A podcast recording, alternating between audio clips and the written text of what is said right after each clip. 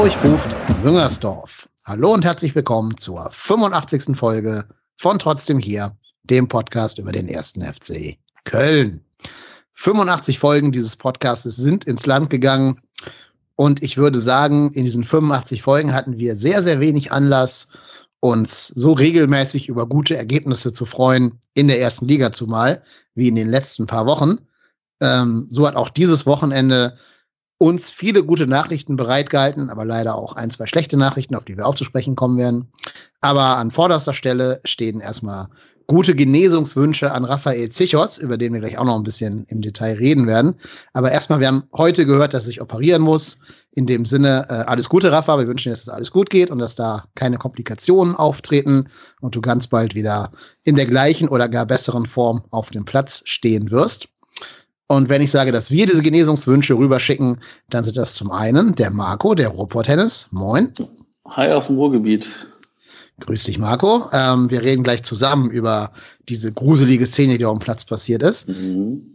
Und tun das zusammen mit unserem Gast heute. Und zwar ist bei uns die Svenja bei Twitter at sportnerd83 FC-Hexe. Moin Svenja, grüß dich. Moin aus Gölle. Hi. Hi und Allah. Ach nee, ist ja, ist ja vorbei. Hat die, vorbei. hat die Fastenzeit auch für dich begonnen? Nö. wird, wird sowieso überbewertet. Eben. Ich verzichte auf Süßes, aber ich esse eh kaum Süßes, von daher passt. ja, sehr gut. Ähm, ja, aber Süßes gab es ja auf dem Platz, wenn das keine tolle Überleitung ist. Ähm, ja. Das ist mein Bewerbungsschreiben an den Rasenfunk. Ich mache zwei, drei schlechte Wortspiele und dann, dann geht's ab.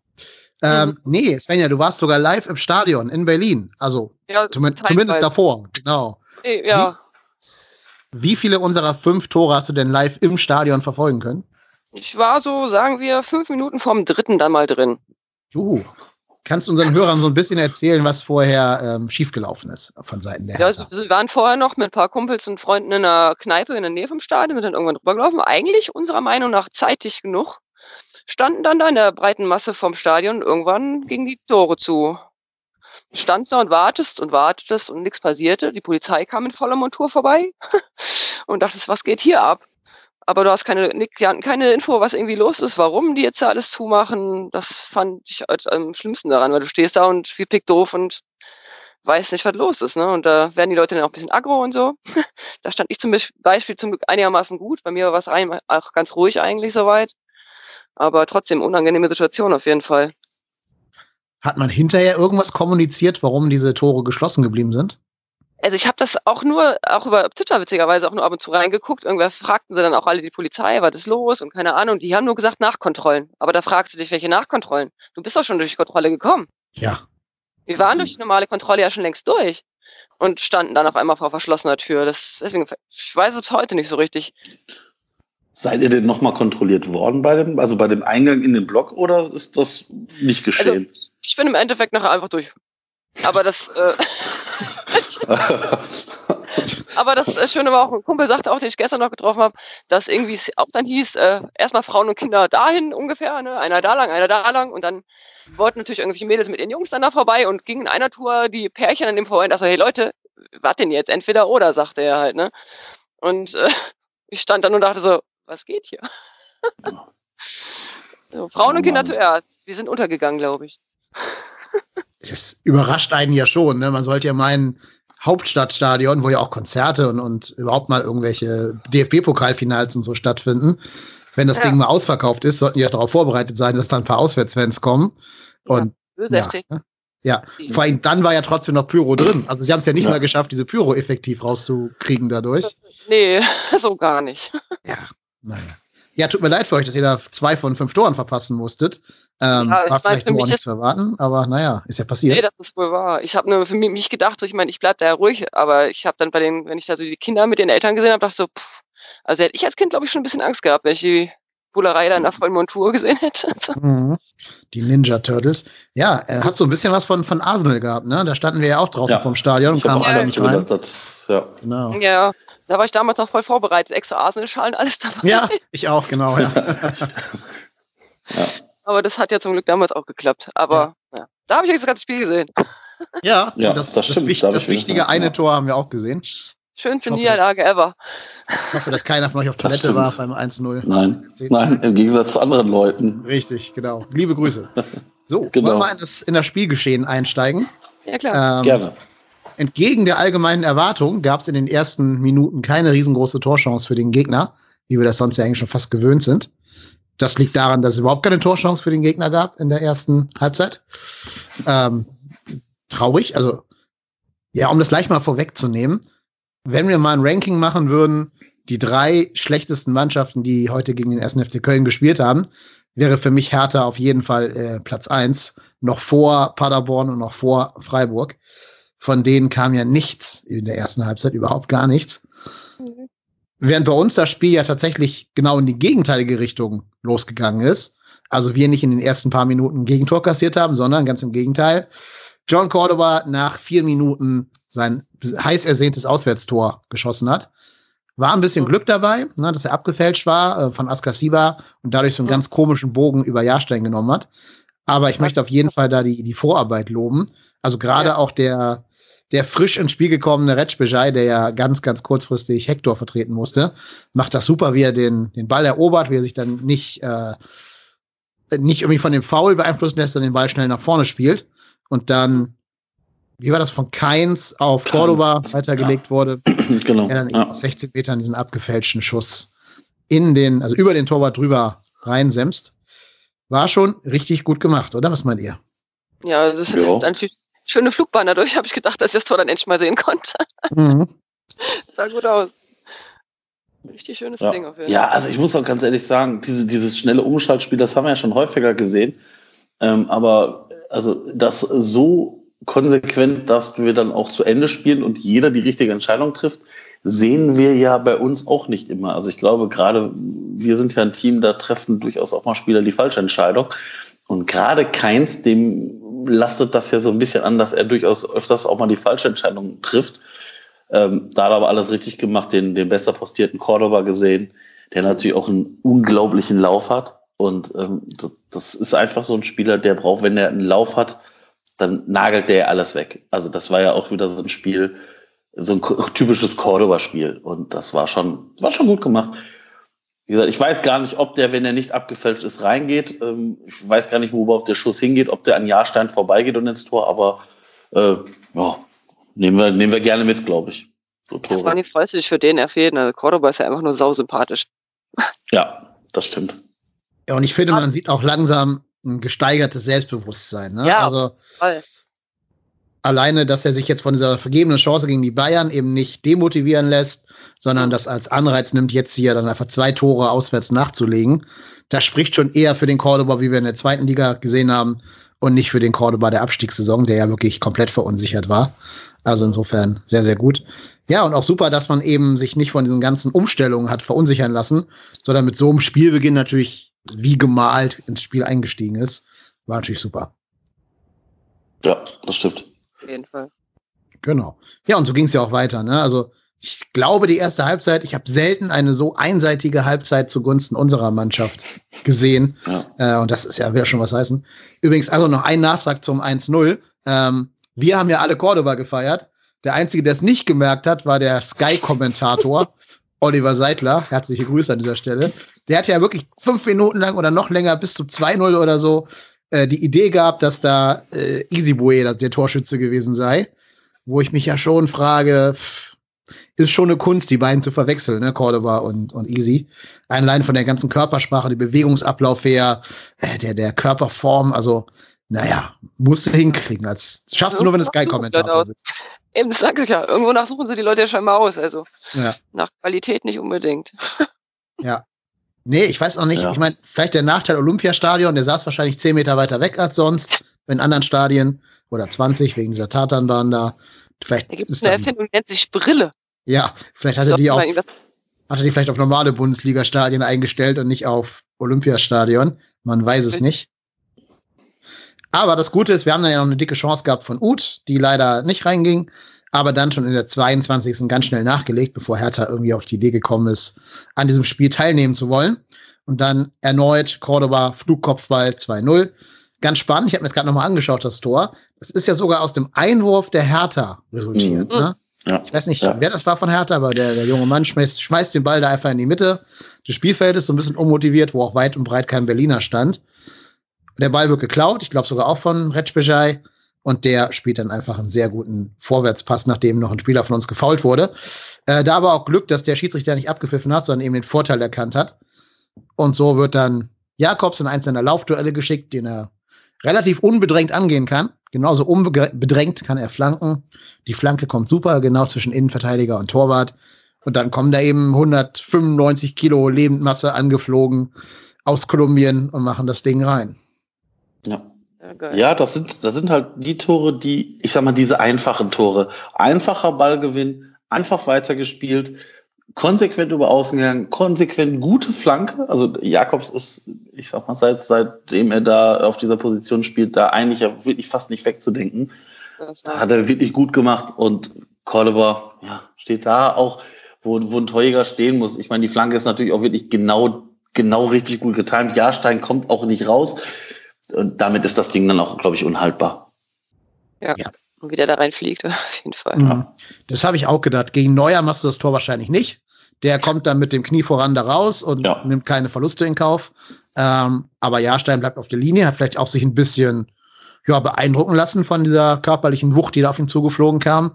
Und dann ist es halt aus der Distanz ein leichtes für Cordoba, den zu machen. Jo, ähm, weiter geht's. 3-0, ne? Ja. Dazwischen noch ein paar, noch ein paar Halbchancen. Immer noch nichts von Hertha. Also wirklich, ach, ich kann gar nicht oft genug betonen, wie schlecht ich dieses Spiel von Hertha fand, in der ersten Halbzeit zumindest. Ich weiß auch nicht, was der große Plan von Alexander Nuri war.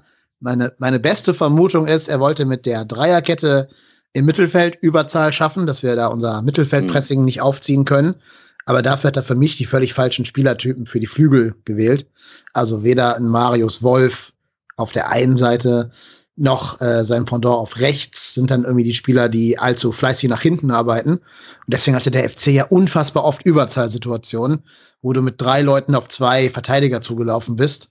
Und dann wird es natürlich für jeden Bundesligisten schwer, da unsere Offensivwucht zu verteidigen. Vor allen Dingen, wenn dann auch noch Florian Kainz einen guten Tag hat und sich auch in die Torschützenliste eintragen möchte. Mhm. Ja. Hat er dann ja auch, also zumindest laut DFL. Man kann diskutieren, vielleicht Eigentor. Ja, ich wollte gerade sagen, das ist. Wurde ja, zumindest hat er es laut DFL bekommen. Also, ne, also ja, zumindest genau. nachträglich zugesprochen bekommen. Aber ja, genau. Erst hieß, stand die ganze Zeit Eigentor, hatte ich gesehen dann und dann ja. doch nachher. Ja. Keins. Ja. Sei es ihm gegönnt. Ich glaube, das könnte, könnte so ein potenzielles Kacktor des Monats bei An, An Zeigler werden ja. äh, der sich den selber reinmurmelt, der Torwart. Aber ja, ich glaube, die Logik ist, warum das ein Keins-Tor ist, weil der Ball ohne Torwart auch reingegangen wäre. Ja, der wäre ins lange Eck gegangen, glaube ich. Genau, auch, ja. genau. Also ich glaube, Eigentore sind nur, wenn der Ball ansonsten vorbeigeht und du als eigener Spieler den Ball so abfälschst, dass er für dich in ein eigenes genau. Tor, Tor reingeht. Ja. Ist aber auch egal. Also im Zweifel lieber ein Stürmertor geben, als ein Eigentor für einen Torwart äh, daraus machen. Hat der Keins ja nachher auch gesagt nach dem Spiel. Stimme ich ihm vollkommen zu. Und das ist natürlich auch super für ihn. Sorry, bitte? Sorry, ich glaube, er hat ja selber auch eher dann nachher Eigentor gesagt, nachdem ich das Interview danach gesehen habe. Ja, genau. Sorry. wir, genau, wir haben, also, liebe Hörer, wir haben ein bisschen äh, Latenz in den Skype-Calls, deswegen reden wir uns ja manchmal ins Wort rein, aber das ist kein Problem, das kriegen wir hin. Nee, ich meinte einfach nur, dass er dann von dem Sky-Reporter informiert wurde, dass das Tor für ihn zählt. Und daraufhin meinte Keinzeit, ja, besser für den Stürmer als Eigentor, als Torwart äh, zu gelten. Und ich glaube, da bin ich, bin ich ganz bei Ihnen. Ja. ja. Ja, aber ganz ehrlich, dass dieses Tor überhaupt fällt, das ist, das ist, das eigentlich war diese Szene bis auf den, also wenn das Ding nicht drin gewesen wäre, wäre das eine typische erste FC Köln-Szene. Eigentlich guter Pass auf Cordoba, dann braucht Cordoba so ein Mühe zu lange, mhm. geht anstatt den Schuss zu nehmen, der Jahrstein kommt dann raus, steht vor Cordoba, Cordoba geht an ihm vorbei, kann eigentlich da auch nochmal schießen, sieht, dass ein Spieler von Hertha auf der Linie steht, entscheidet sich für den Querpass. Keins braucht eigentlich auch wieder einen Ticken zu lange, schießt nicht direkt, wartet, wartet, wartet und schießt. Und da habe ich schon gedacht, so, den haut der Jahrstein jetzt mit 100 kmh auf die Tribüne und auf einmal ist da Ding drin und du fragst dich so, was? Wie kann das bitte reingehen? Also das war ja wirklich Slapstick pur. Und als dann schon wieder kam, hier Videobeweis, ab, mögliche Abseitsstellung ja. von Cordoba, habe ich schon gedacht, so, man. Ähm, war knapp. Wenn man, wenn man ganz ehrlich ist, war, war es auch sehr knapp. Also Füße waren nicht im Abseits, aber ob der Oberkörper so zu 100 Prozent äh, da wirklich nicht im Abseits war, schwierig. Also da hat die kalibrierte Linie, glaube ich, äh, alles gegeben. Ich habe es leider nicht nochmal gesehen und im Stadion siehst du das natürlich meist nicht ganz so gut. Ja. Also ich sag mal, Cordoba steht halt mit den Füßen, ich sag mal mit, mit ich weiß gar nicht, wer der Abwehrspieler war, auf einer Linie, hat den, Chor, hat den Oberkörper so ein bisschen Richtung Tor ge gelegt und der Abwehrspieler halt in die andere Richtung. Dadurch sieht das ein bisschen strange aus und ähm, war, halt, war halt wirklich knapp, aber war halt dann im Endeffekt Toi, toi, toi, hoffentlich kein Absatz. Nö, also wir haben Glück, dass der Abwehrspieler, ich glaube, Janik Stark war das. Ähm, Janik Stark, ja, okay. Dass er den, den einen, seinen rechten Fuß halt einen Millimeter weiter hinten hat als Cordobas Kopf. Ja. Das kleinere Schuhe und es wäre Abseits gewesen, aber gut, wir hatten schon so viele knappe Absätze gegen uns. Nehmen wir doch dankend mit, dieses Tor. Ja, ja klar. Genau. Ähm, ja, wie gesagt, manchmal muss man sich auch einfach mit solchen Szenen das Spielglück dann erarbeiten. Das sind halt so die Dinger, die wären in der Bayer Lorzer Zeit halt einfach nicht reingegangen. Ne? Da wäre abseits gepfiffen worden oder ja, Stein haut den auf die Tribüne oder einer der fünf rumstehenden Hertaner kriegt irgendwie den Ball vor Keins an den, an den, äh, den Fuß vor Keins an den Ball oder so. Aber jetzt ist halt irgendwie, seit Gistel und Held da sind, dieses Spielglück zurückgekommen, was man vielleicht gar nicht mit, mit rationalen Argumenten erklären kann, dass solche Szenen dann eben doch pro FC enden. Ähm, ist schon, ja, manchmal ist der Fußball eben unerklärlich an dieser Stelle, finde ich. Das war ja. das Spiel, an dem irgendwie alles klappt auf einmal. Ja. Mhm, genau. Ja, und so führst du halt 3-0 zur Halbzeit. Ähm, die Halbzeit hätte gerne eine Minute früher kommen können, denn dann wäre uns allen die wahrscheinlich schlimmste Szene des Spiels erspart geblieben. Da, na, ihr wisst, ich rede über die Verletzung von Rafa Zichos. Ähm, da muss ich aber auch nochmal Kritik an Skype üben, äh, an Sky üben, nicht an Skype, an Sky. Äh, dass sie diese Szene nochmal in super Zeitlupe und. Zoom in wirklich mhm. super Slow-Mo zeigen. Oh, nee, da hat's mir echt Zahnschmerzen bereitet beim Hingucken. Äh, ich hab's, ja. Sorry. Im Stadion hast du ja schon gedacht, ach du Scheiße, als ich mir dann mhm. abends nochmal hier zurück war und mal angeguckt habe, ich gesagt, ach du Scheiße, mir wird schlecht. Ja, also das total. war ekelhaft. Ja, Total. man sieht richtig, wie der Nacken sich hinten durchbiegt. Ja, eben, das genau. sah nicht, das sah wirklich, wirklich heftig aus. Vor allem, als er dann da wirklich lag und du siehst dann, dass er sich nicht bewegt und dann siehst du mhm. auf einmal, wie alle Spieler wild gestikulieren, Halskrause rausgepackt wird und äh, dann, dann siehst du ja auch irgendwie so aus dem Augenwinkel, dass Easy Bue dann sich daneben setzt und auf einmal anfängt ja. zu beten und dann denkst ja. du dir so, Alter, was ist denn jetzt los? Ich meine, ehrlicherweise wusste ich nicht, dass Easy Bue wohl äh, praktizierender Christ bis zu dem Zeitpunkt war. Aber da habe ich wirklich kurzzeitig gedacht, so, oh, what? nein, Hilfe, was ist jetzt los? Ähm, wie gesagt, auch von mir nochmal alles Gute, Rafa Tschichos. Ähm, zumindest ist ja die ganz schlimme Befürchtung ausgeblieben, dass da irgendwas langfristig äh, geschädigt ist, zumindest stand jetzt. Ähm, hat ja dann auch mit, mit, auf eigenen Füßen das Krankenhaus verlassen, ist ja dann mit dem Flieger Richtung Köln geflogen. Also ich hoffe, so dramatisch wird es nicht sein. Heute kam heraus, ja. er wird operiert. Und, Am Halswirbelsäule, ne? Ja, ja, genau. Ja. Aber ich habe mich da irgendwie gefragt, als ich gelesen habe, im Flieger, da habe ich mir irgendwie gedacht, so Hals und so im Flieger. Mhm. Ist das nicht ja. eher gut? Aber ja. gut. Waren auch genau meine Gedanken, dass sie da nicht in Zug setzen oder ins Auto ja. oder so. Ja. Aber gut, scheint ja hoffentlich von irgendwelchen Doktoren abgesegnet worden zu sein. Aber habe ich auch gedacht, also gerade das Aufsetzen vom Flugzeug und so mhm. sollte man eher eine Halswirbelsäule, die belastet ist, ersparen. Er muss auch operiert werden. Der FC hat jetzt keine genaue Diagnose veröffentlicht und keine genaue Ausfallzeit prognostiziert, aber ich glaube, wir werden die Saison nicht mehr auf dem Platz sehen. Ähm, nee. Muss auch nicht. Hauptsache, der wird gesund und hat da keine ja. Folgeschäden. Gerade in dem Bereich kann ja ganz schnell ganz viel schief gehen. Also dann muss ich halt sagen, wir haben im Winter einen neuen Innenverteidiger gekauft. Toni Leisner, der hat ja auch gespielt in dem Spiel hier. Ähm, und der muss jetzt einfach in die Bresche springen oder halt Jorge Meret, der dann ja auch für ihn kam. Mhm da muss man einfach jetzt sagen, das darf uns nicht umhauen. Das hat uns in dem Spiel jetzt ja auch nicht umgehauen. Ähm, ja, und wie gesagt, da geht natürlich die Gesundheit des Spielers komplett vor, keine Frage. Und deswegen soll man ihm noch die Zeit geben, die er braucht, um richtig, richtig fit zu werden. Aber ich muss auch sagen, es war eine Riesenerleichterung, als ich das Bild am, im Express gesehen habe, wie er auf eigenen Füßen aus der Mediapark-Klinik rauskommt. Mhm. Ja, also allein, dass er selber gehen kann und ganz normal geht und so, das war für mich dann schon eine Erleichterung. Ja, auf jeden Fall. Auf jeden Fall. Jo. Ähm, ich finde auch krass, dass wir überhaupt, also ich glaube, wenn wir vor 20 Spieltagen gesprochen hätten, oder vielleicht sogar vor 15, und gesagt hätten, das ist ein Riesenverlust für uns, wenn Rafa Zichos sich verletzt, hätte uns alle wahrscheinlich überrascht. Ne, also der ist in einer Form wie noch nie in seinem Leben, weil der noch nie erste Liga gespielt hat und da wirklich einer unserer Schlüsselspieler ist, auch offensiv. Also was der an Toren so vorvorbereitet mhm. mit seinen langen Quarterback-Pässen, ist schon beeindruckend. Ja.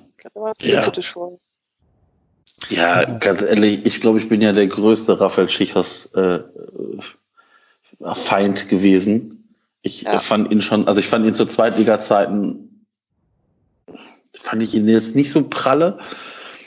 Ähm, fand, hat, hat das nachher wirklich, wirklich okay gemacht. Ich habe gedacht, okay, alles klar, wenn jetzt die Bundesliga kommt, ist das dieser, dieser Lasse Sobich, der nicht ein Spiel macht.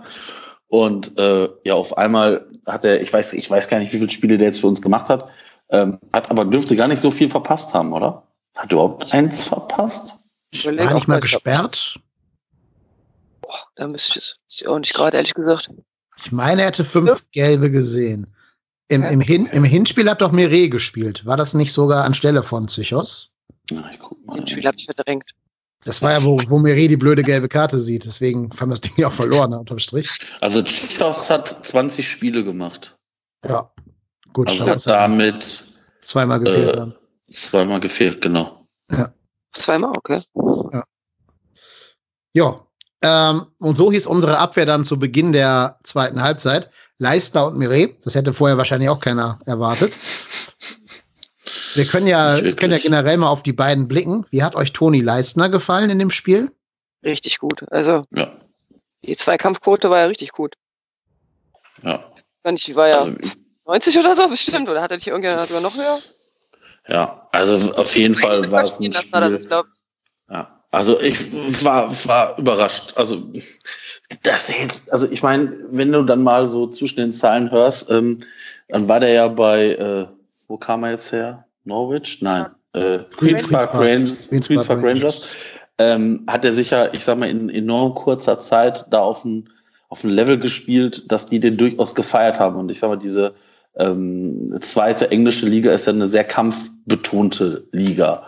Und das ist einer von den Spielern gewesen, die dann immer nach vorne gegangen sind, auch immer alles weggeköpft haben, sich voll reingehauen haben. Und ja, vielleicht passt das genau in, in, dieses, in diese Phase jetzt auch rein, wo er zu uns kommt, dass wir halt genau diese Leute brauchen, die die halt sich da reinhauen, krass fressen, was auch immer, kann man jetzt alle Plattitüden runterspielen. Ähm, aber dass, dass du halt jemanden brauchst, der da halt konsequent rausverteidigt.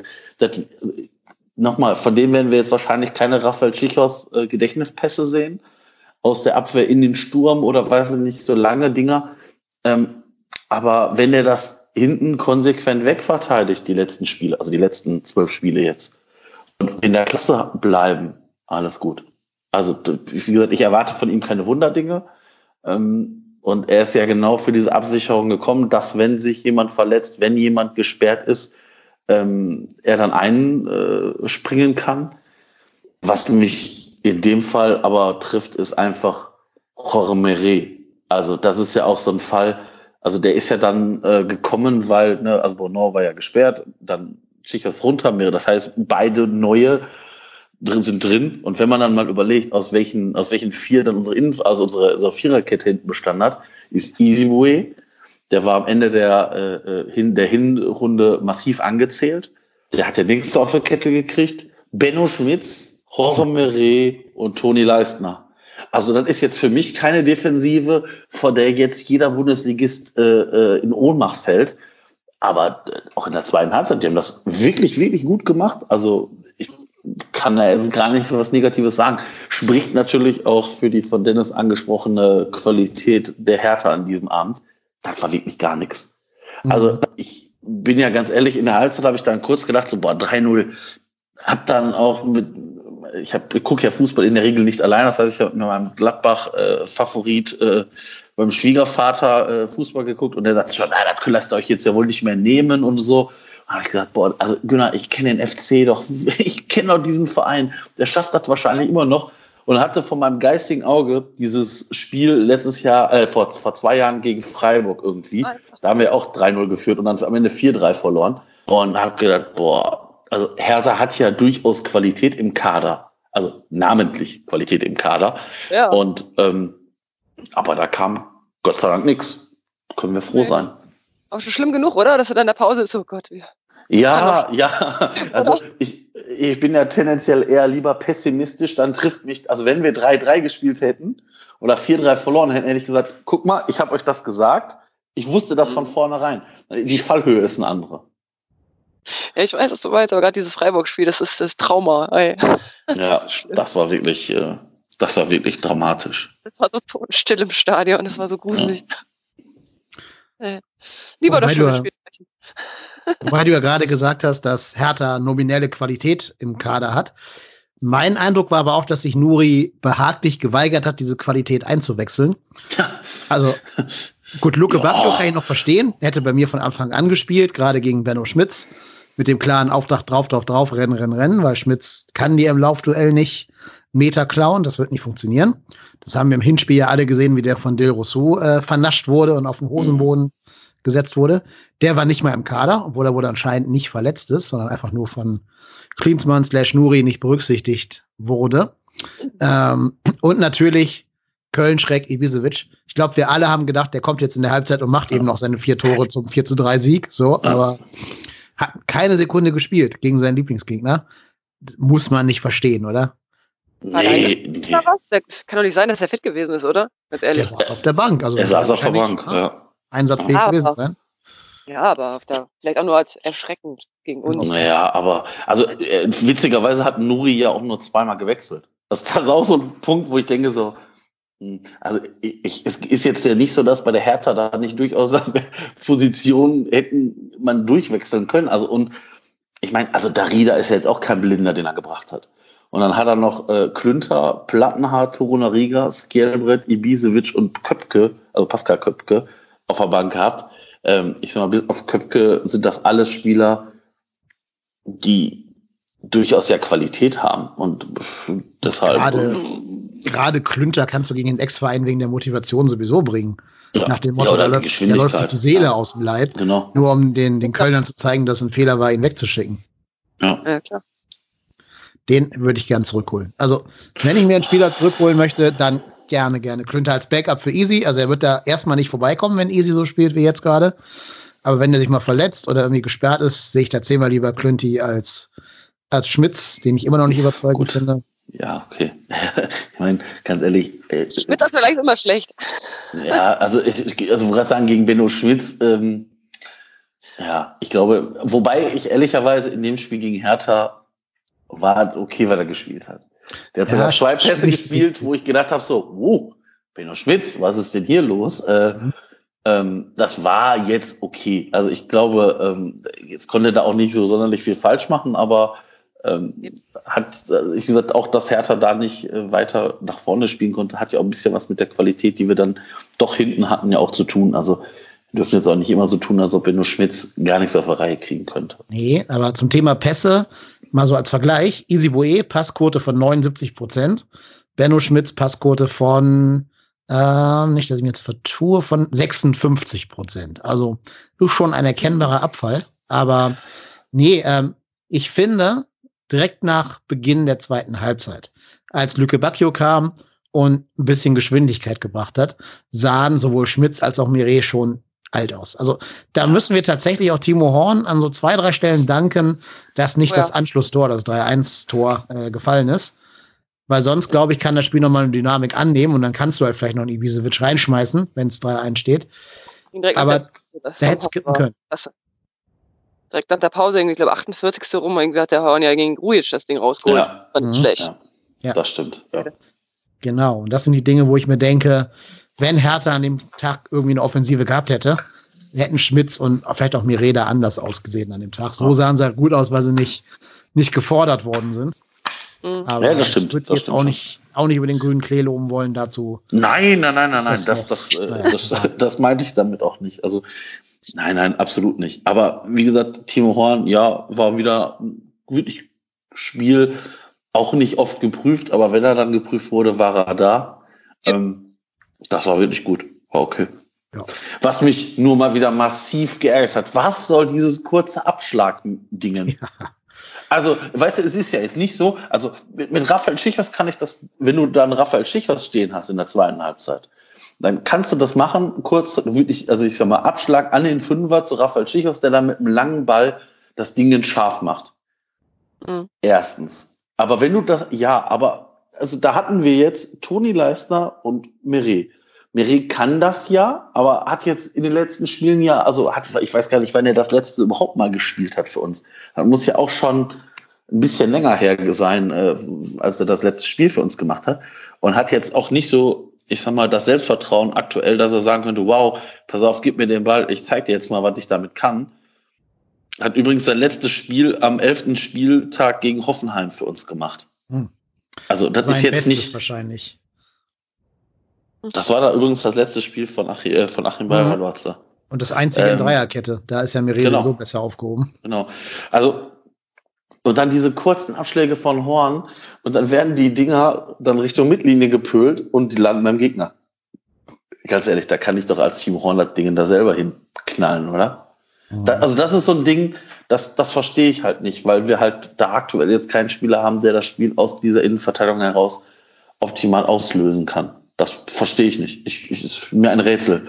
Oder da steckt ein Plan hinter den Gegner so zu verwirren, dass, dass der sich denkt, was ist denn jetzt auf einmal los? Aber das, ich meine, das sieht der Gegner ja auch. Also das, das ist ja dann immer so, dass der, dass der Gegner mit zwei Leuten auf einmal an, an unserem 16er auftaucht, die dann sofort gepresst werden und das Ding lang nach vorne hauen. Ja, also weiß ich nicht. Das ja, Mittel glaub, ist mir aktuell noch nicht so klar, was damit gezeigt wird. Ich glaube, die Idee ist, den Gegner zu locken, damit man mit den langen Pässen schon mal die erste Pressinglinie von denen überspielt hat und dann halt okay. Jakobs oder Keins in die freien Räume schicken kann. Faszinierend ja, finde ich, dass trotz der kurzen Abschläge Timo Horn eine Passquote von 50 Prozent hat. Also, das ist, schon ganz, ganz spannend, dass das dann über diese kurzen Distanzen auch nicht schafft. Wahrscheinlich hat er die Hälfte kurz, die Hälfte lang gespielt und jeden langen Ball immer ins Ausgedroschen, so. wie er das so gerne tut. Okay. Ich glaube, das ist auch ein Grund, dass Timo halt diese langen Bälle nicht wirklich kann. Also vielleicht deswegen, keine Ahnung. Ja, gut. Ja, ja, aber das ist, das ist mir jetzt schon wieder aufgefallen, das war auch gegen die Bayern so da kriege ich ja immer, vor allem weil ich sag mal, ich jetzt auch Timos fußballerische Qualität jetzt nicht so wertschätze wie die eines Manuel Neuers. Also ich, ich stelle mir mal vor, was passiert denn, wenn der Innenverteidiger da das Duell verliert und zurückgeben will? Dann ist hundertprozentig ein Eigentor von Horn. Der haut sich das Ding so in, selber ins Netz. Das ist, der, der, also ganz ehrlich, der kann ja kein richtiges, also der ist ja kein Fußballer, Timo Horn. Der ist ein guter Torhüter, ja, aber der ist jetzt nicht so ein Fußballer wie, ich sag mal, Manuel Neuer oder andere Teuter, die dann auch mal das Spiel mitmachen können.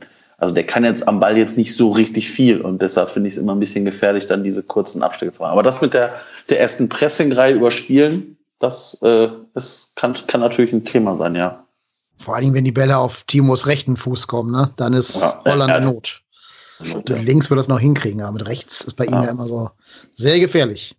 Naja, ähm, ja, nochmal ganz kurz zurück zu Mireille. Ich weiß nicht, wie denn dein Live-Eindruck im Stadion war, Sven, ja, aber für mich am Fernseher, der wirkt immer noch nicht so richtig austrainiert und von der gesamten Körpersprache her auch nicht wirklich überzeugt von dem, was er da tut. Nee, aber das habe ich sowohl im Stadion als auch vom Fernseher gerne. Das Gefühl, dass er irgendwie, irgendwie nicht reinpasst. Ich weiß auch nicht, mhm. ich kann es auch nicht erklären, aber irgendwie habe ich das Gefühl, er steht ein bisschen neben sich auf jeden Fall ich habe so das Gefühl, das ist, das ist das, was auch so ein bisschen Milos Jojic immer irgendwie hatte, dieses, ich bin hier ein Fremdkörper. Also ja, irgendwie auch so noch gefühlt, also irgendwie hat er auch, ich sag jetzt mal vorsichtig gesagt, irgendwie auch sieht das aus, als ob der auch so noch so ein, zwei Kilo weniger wären jetzt nicht dramatisch. Und irgendwie wirkt er nicht so 100% fit und dann wirkt er echt wie ein Fremdkörper, als ob der noch nie mit den Leuten zusammengespielt hätte. Und Manche das ist beängstigend. Wirklich beängstigend.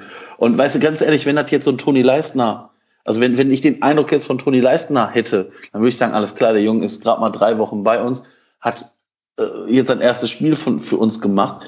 Das habe ich bei Toni Leistner überhaupt nicht gesehen. Also diese, dieses Fremdkörper ist gefährlich, was aktuell bei mir sehe. Ja. Leistner passt sofort rein. Ja würdet ihr dann, um noch mal so einen kleinen Vorblick zu machen, die Innenverteidigung gegen Schalke, Bornau, Leistner nennen? Ja, also ich sag mal, Leistner für Bornau war ja so der, ich sag mal, logische logische Schritt, weil du hast einen großen, für einen großen Kopfballstarken, für einen Kopfballstarken gebracht und auch so einen robusten Typen. Also du hast, ich sag mal, Sebastian Bornau in der Regel eins zu eins ersetzt. Mhm. Ob die Innenverteidigung wirklich Leistner Bornau ist, weiß ich nicht. Ich glaube, also mir fehlt da so ein bisschen das Spielauslösende. Ja, das ähm, weil, doch eher Mire, aber. Ja, aber Mire eigentlich auch nicht. Also ich, ich habe. Finde ich eher zumindest als jetzt Leistner. Aber. Ja, aber ich, ich habe, ich hoffe nicht, dass äh, Thomas, also ich hoffe, dass Gistol jetzt hier diesen Podcast heute nicht hört, weil ich werde jetzt einen Namen sagen, da werdet ihr beide sagen, hm, ich habe die böse Vermutung, dass da jemand äh, noch in die Verlosung kommt, den wir, den wir alle nicht sehen wollen. Marco Höger.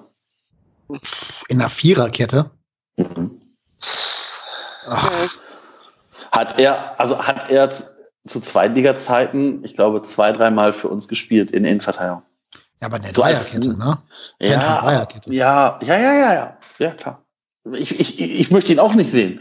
Aber ich, ähm, ich sehe auch, also da würde ich lieber Meret sehen, ja, aber, ähm, aber ich, ich, ich, irgendwas scheint ja Marco Höger trotzdem zu haben, dass, dass der überhaupt noch mitfahren darf, also dass der überhaupt noch so ein Trainingsanzug gestellt bekommt ähm, weil der war ja wieder im Kader. Na, genau. Ja, gut. Ey, ich meine, das war ja auch Ver, das war ja auch Ver, Verhöhnung des, des Gegners.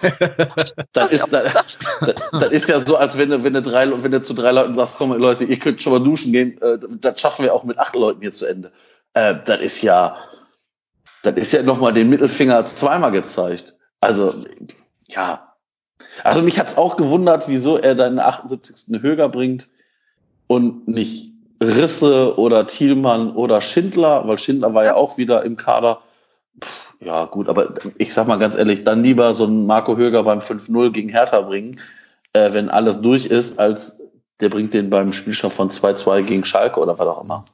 Ich, aber Höger, nee, glaube ich wirklich beim besten Willen nicht. Ich hoffe nicht. Nein, nicht. da glaube ich sogar eher noch an Benno Schmitz als Innenverteidiger als, als an an Höger. Ich, das Problem ist ja immer, egal wer da jetzt spielt, du hast dann da zwei Rechtsfüße als Innenverteidiger. Ne? Also egal, wen ja, du da gut, neben, neben Bornau stellst. Deswegen spinne ich jetzt einfach mal ein bisschen ähm, und gehe mal davon aus, dass die Doppel-6, Skiri und Elvis super funktioniert hat und man die vielleicht nicht auseinanderreißen will. Vielleicht kann man überlegen, jetzt ist es eine reine Spinnerei von mir. Ähm, aber vielleicht kann man überlegen, gegen die offensiv ja eher harmloser Rennen, Schalker, Jonas Hector in die Innenverteidigung zu ziehen. Der, also Hector kann für mich alles spielen, so ganz pauschal, außer Torwart vielleicht. Der hat einen linken Fuß, der kann das Spiel auslösen, der weiß, wie man sich defensiv stellt. Ähm, und der ist, glaube ich, erfahren genug, um auch so eine Position anzunehmen. Jetzt gar nicht so doof, finde ich. Weiß ich nicht. Sehe ich nicht. Also ich, ganz ehrlich, also du, du, stellst, pass auf, du stellst ja nicht für ein Spiel um. Also wir müssen uns, wir müssen uns klar werden, dass wir mit in der Regel mit dieser Verteidigung die restlichen zwölf Spiele machen werden, weil Tschichos wird diese Saison kein Spiel mehr für uns machen. Das sollte uns allen klar sein. Ähm, Bornau ist jetzt wieder fit, äh, wieder da nach seiner, Gelb, äh, nach seiner Gelbsperre. Katterbach wird auch noch dauern. Also das wird ja auch vielleicht noch zwei, drei, vier Spiele dauern, bis der wieder da ist. Das heißt, zumindest für vier Spiele wird diese Verteidigung so aus diesen Leuten bestehen, die wir da zusammen haben. Ich glaube, Easy auf äh, rechts ist safe. So wie der aktuell spielt, würde ich das nicht, äh, würde ich da nichts dran ändern. Bornau ist safe. Und dann hast du halt etliche Spieler für zwei Positionen. Wir haben ja vor dem Spiel gegen die Hertha hier im Podcast gesagt, Jakobs wird hinten links spielen. Ähm, mich hat es überrascht, dass er es nicht gemacht hat. Auf der anderen Seite denke ich, Jakobs hat doch schon einen starken Offensivdrang. Mhm. Und den da jetzt rauszunehmen, also der, der, hat das ja wieder optimal gemacht. Und ja, ähm, Jakobs war ja, ich sag mal, im Gegensatz zu den anderen Spielen durchaus auch mehr defensiv gebunden. Das ist mir immer dann aufgefallen, wenn der Gegner den Ball hatte. Jakobs stand mindestens immer so ein bis zwei Meter weiter hinten als in den sonstigen Spielen, als zusätzliche Absicherung kann man natürlich machen, wenn du sagst, Benno Schmitz spielt links außen und sagst dann zu, zu ähm, äh, Jakobs, pass auf, aber stell dich bitte ein, zwei Meter weiter hinten, um als zusätzliche Absicherung. Und äh, ob dann die Innenverteidigung, ich weiß nicht, ich weiß nicht, ob ich Hector aus diesem defensiven Mittelfeld rausreißen würde, weil ja, Rex Bescheid hat das gut gemacht, aber das, wir haben jetzt ein Spiel gesehen und ich kann mich ganz gut dran erinnern, als wir das erste Spiel von Easyway gesehen haben. Was haben wir da alles Tolles gesagt über den Jungen? Und dann nachher fällt der, ich sag mal, fünf, sechs, sieben Spiele später ist er in einem Loch drin, wo du gedacht hast, da kommt der diese Saison nie wieder raus. Und ich habe so ein bisschen Bauchschmerzen, weil ich muss ganz ehrlich sagen, die, die Doppel-Sechs mit Hector, Skiri ist eine Bombe gewesen. Rex Bescheid hat das super gemacht. Aber auch, aber auch, wie wir schon mal alle jetzt gesagt haben, gegen den Gegner, der war ja mausetot. Und den Gegner werden wir jetzt in den, also so einen Gegner werden wir wahrscheinlich in den nächsten Spielen hier nicht sehen. Also die nächsten Spiele werden von uns schon sehr, sehr knackig. Und ähm, da weiß ich nicht, ob, ob, man, ob das so der, der Weg ist, da zu sagen, ähm, man nimmt Hector da raus. Kann natürlich eine Option sein, ja. Mhm. Aber. Weil du hast, du hast ja durchaus recht ähm, dass man da wirklich für die ganze Saison jetzt was basteln muss. Ja. Das spricht schon dafür, da eher einen Gelernten einzustellen. Ich glaube tatsächlich, dann werden wir doch eher die Variante Kampf sehen, also Leisner und Leisner. Hornau. Glaube ich ja, auch. Vielleicht, ja. vielleicht kannst du ja für den Spielaufbau dann sagen, dass sich entweder Hector oder Skiri halt nach hinten fallen lassen sollen und dafür einen von den anderen beiden nach vorne ziehen, genau. aber nur für die Aufbauphase und nicht für die ja. Verteidigungsphase. Das, das haben wir doch gerade am Anfang dieser Doppel-6 Skiri Hector ganz oft gesehen, dass Skiri gerade in den ersten Spielen sich in, also in die Innenverteidigung hat fallen lassen zwischen äh, damals noch Tschichas und Bornau und das Spiel mit aufgebaut hat. Das haben wir dann eine Zeit lang nicht mehr gesehen, als, als Tschichas das gut gemacht hat. Vielleicht ist das jetzt wieder eine Variante, die man machen mhm. muss. Und ich glaube, das steht und fällt ja auch, gegen welchen Gegner spielst du. Ja. Also wir spielen jetzt zu Hause gegen Schalke. Das sind durchaus, auch wenn die jetzt nicht super drauf sind, durchaus auch ein paar Leute, die Fußball spielen können. Ähm, Paderborn, das wird das wird auch ein Spiel, das wird nicht schön werden, weil die Paderborner, die geben sich nicht auf und die werden sich auch jetzt nicht aufgeben. Und ähm, dann, dann hast du das Spiel gegen, gegen die komischen Leute, gegen die Zuckerrüben-Leute aus äh, Ostholland. Dann hast du das Spiel zu Hause gegen Mainz und zu Hause gegen Düsseldorf. Und das sind jetzt die fünf Spiele, die ganz, ganz, ganz, ganz, ganz, ganz, ganz wichtig werden für unsere Saison. Weil mit, wenn du jetzt, ich sag mal, von den fünf Spielen vielleicht drei Stück gewinnst, nämlich die Spiele gegen Paderborn, Mainz und Düsseldorf. Ich glaube, dann bist du durch. Mhm. Ja, Weil dann hast du drei direkte Konkurrenten. Du hast, du hast mhm. gegen Paderborn, Mainz und Düsseldorf drei Teams, die, die hinter dir stehen. Und auch schon mit durchaus ein bisschen Abstand jetzt zu uns. Und wenn du die auf Distanz setzt oder zumindest nicht verlierst, also selbst wenn du unentschieden spielst, dann bleibt es ja bei dem gleichen Abstand. Aber wenn wir da nicht verlieren, dann kann das ein ganz, ganz, ganz, ganz, ganz großer Schritt sein Richtung, Richtung Klassenerhalt. Weil auch so gut wie das Spiel jetzt gegen die Hertha war, ich habe so ein bisschen das Gefühl, dass in Köln jetzt jeder glaubt, wir sind schon, wir sind schon safe. Ähm, dass die Düsseldorfer dann natürlich ihr Spiel gewinnen, ist natürlich, ist natürlich katastrophal. Diese Kack-Freiburger lassen sich von diesem Gurkenverein da auch noch niederringen ist natürlich für uns jetzt nicht wirklich gut gelaufen. Ansonsten ist der Spieltag ja wirklich schon wieder gar nicht so schlecht für uns gelaufen. Aber die Freiburger fehlen doch eigentlich alles, alle Aufsteigerspiele, Aufsteigerspiele ja, kann sein? Ja, irgendwie gewonnen, schon. Oder? Ja, zumindest, zumindest habe ich das Gefühl, dass die nur irgendwie gegen die Teams oben punkten und ja. gegen die, ich sag mal, vermeintlich schwächeren Teams durchaus mal federn lassen, ja. Der hat zweimal gegen uns verloren. Das heißt schon was. Ja. Ja. Genau. Ja, unsere letzten Spiele gegen Schalke waren ja viermal in Folge unentschieden. Würde ich zwar nehmen, zur Not, aber ich finde, wir müssen uns da nicht verstecken und müssen da nicht als das arme Kirchenmäuschen vom Dorf antreten. Dazu haben wir in den letzten Spielen zu gute Leistungen gezeigt und Schalke halt zu schlechte. Die haben, glaube ich, ein Tor in den letzten fünf Spielen geschossen, sich von Bayern und Leipzig 5-0 aus dem Stadion schießen lassen, und glaube ich nicht mal gegen Mainz gewonnen, nicht mal gegen Paderborn gewonnen, wenn mich gerade nicht irre. Also die haben auch nicht die beste Phase in ihrem Leben. Ich meine, Serda ist jetzt zurück, das mag noch mal ein bisschen was an deren Spielstatik verändern. Nur ich denke, wenn du da genauso drauf gehst wie jetzt gegen Freiburg, wie gegen Hertha, kannst du da auch mit einem Dreier realistisch rausgehen. Ja, also ich glaube, das, was, was ich, weiß ich nicht, ich glaube, gegen Freiburg schon gesagt habe, also ich glaube, dass wir mittlerweile nicht mehr der Verein sind, der gegen jeden Gegner chancenlos ist. Also wir haben gegen Wolfsburg gewonnen, wir haben gegen Freiburg gewonnen, wir haben gegen Hertha gewonnen. Und immer relativ deutlich. Also gegen Wolfsburg 3-1, gut, das hätte anders ausgehen können, gegen Freiburg 4-0, gegen Hertha 5-0. Und wir nutzen aktuell jede Schwäche des Gegners durchaus aus. Und das macht uns, glaube ich, aktuell auch gegen die Teams, die halt nicht 100% abrufen, halt gefährlich. Und da könnte Schalke durchaus so ein Kandidat sein. Wobei Schalke, das wissen wir alle, das ist immer eine Wundertüte. Also die können richtig gut spielen, die können aber auch katastrophal spielen, wie jetzt gegen Leipzig. Ähm, das wird ein schweres Spiel, genauso wie, wie gegen Gladbach. Das wird, das wird, wenn ja kein einfaches Spiel, aber wie gesagt, ich glaube, die wichtigen Spiele sind halt Paderborn, Mainz, Düsseldorf. Ja, total. Und, und dann hast du halt äh, 27 Spiele gespielt und dann kannst du die restlichen Spiele dir angucken und dann müssen wir einfach gucken, wo wir, wo wir punktemäßig hängen. Denn ich sage jetzt mal vorsichtig, ähm, wir haben jetzt, Stand heute, 26 Punkte. Wenn du dann wirklich neun Punkte aus den Spielen, ich sag mal potenzielle neun Punkte aus den Spielen Mainz, Düsseldorf und ähm, Paderborn draufrechnet, hättest du 35. Ich glaube fast, dass du mit 38 Punkten dieses Jahr durch bist. Ja, wenn überhaupt, wenn du überhaupt so viel brauchst. Ähm, ja. Ja. du hast recht, in den Spielen liegt eine große Chance, auch eine große Gefahr. Ne? Wir haben jetzt Klar, neun Punkte Vorsprung auf einen direkten Abstiegsplatz. Das ist sehr, sehr komfortabel dafür, dass du vor sieben Spieltagen oder so Tabellenletzter warst oder vor acht mhm. Spieltagen. Mhm. Ähm, das ist super. Aber da wir noch gegen alle hinter uns spielen, außer eben gegen Hertha, ähm, sind wir noch lange nicht durch. Und da täten auch alle beim Verein gut dran, das genauso zu kommunizieren. Tun sie auch, also ist kein Vorwurf an die. Ähm, und da die Antennen hochzuhalten und nicht schon jetzt zu denken, ach ja, wir haben es ja geschafft. Ne? Weil wenn eine Mannschaft noch mit neun Punkten Vorsprung am 23. Spieltag oder 22. für uns absteigt, dann der erste FC Köln wahrscheinlich. Ähm, insofern wäre mir gut beraten, nicht locker zu lassen, auch weiter zu spielen.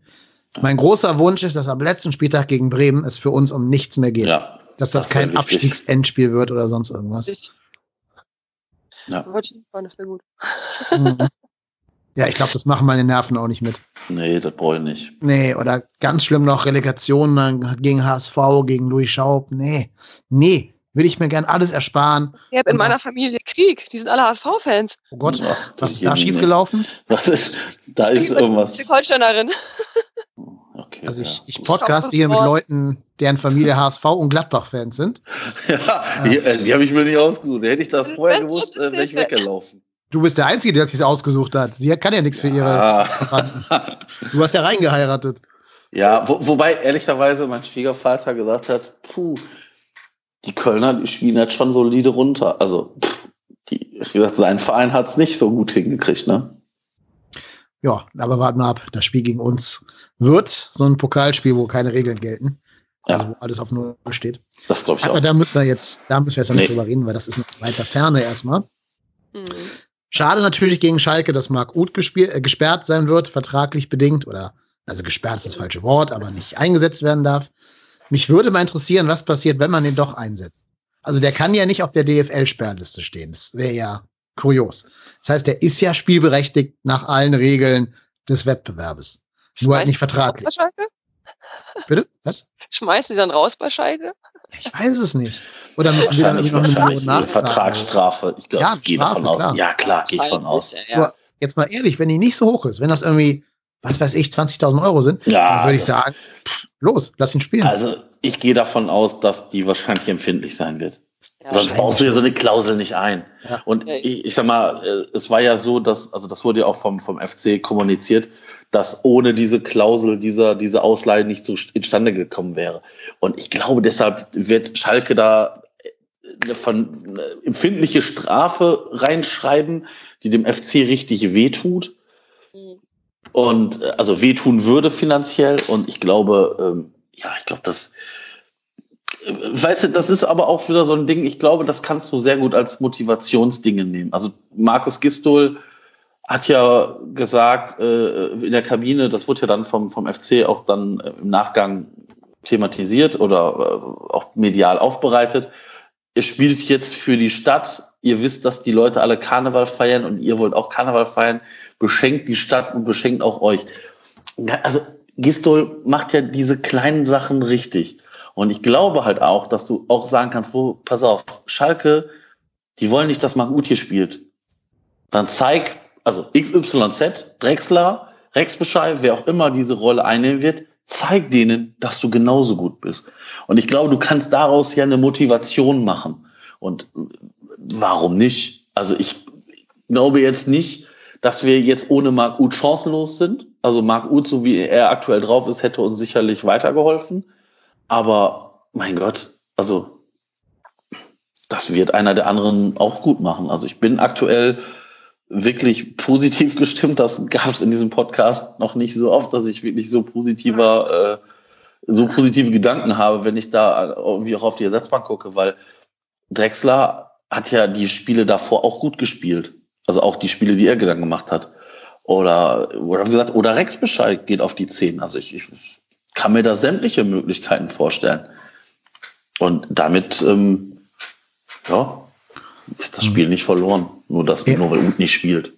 Im Moment hat man tatsächlich das Gefühl, du kannst da reinschmeißen, wen du willst. Ja.